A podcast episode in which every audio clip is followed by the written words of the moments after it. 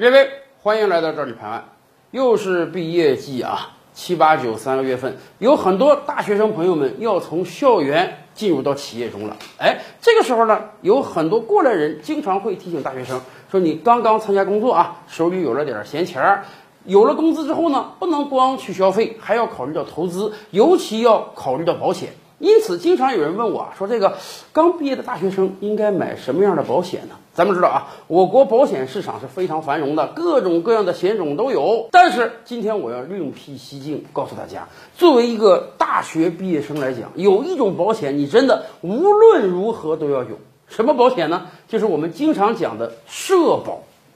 有的朋友们可能说：“哎呀，这谁不知道？只要你毕业了，有个工作了，那单位就给你交五险了。”我们都知道五险嘛，包括这个养老保险、医疗保险、失业保险、生育保险、工伤保险嘛。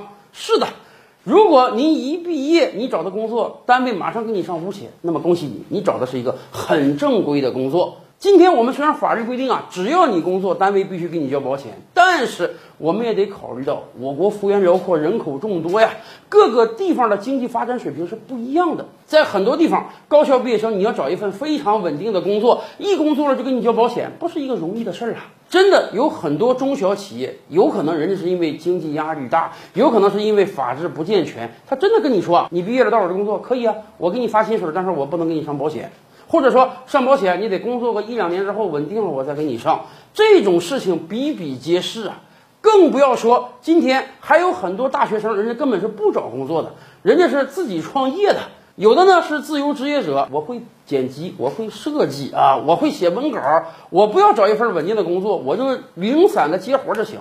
也有的人呢，父母给点钱儿，我开个小店啊，今天可能开个炸串店，明天可能开个奶茶店，我自己做个小老板。像这些灵活就业或者自己创业的大学生，几乎都想不到我要交保险。可能他们也觉得，哎呀，毕竟我还年轻，你看这个退休那是多少年之后的事儿。现在我这个有点钱，我就省下来，我先不要交保险，我先自己创业，或者我先把肚子填饱得了。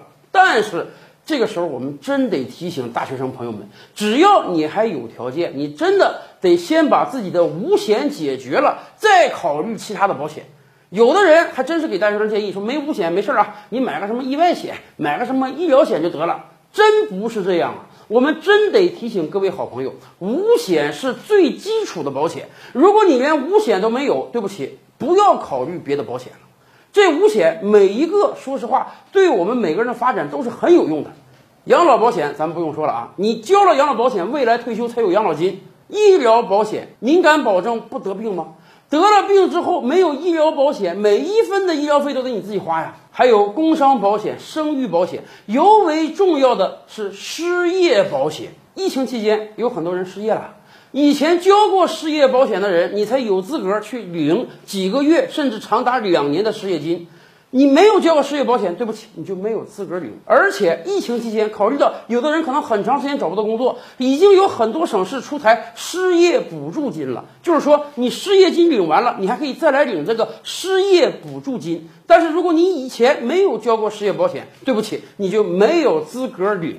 也就是说，国家推出这五险是真正的给予每一个人的最基本的保证。所以呀，刚刚毕业的大学生朋友们。如果你没有单位，或者你单位不给你交保险的话，那么你人生的第一份保险就一定是这五险。更多大千世界，更多古今完人，点击赵吕拍案的头像进来看看哦。赵吕拍案，本回书着落在此。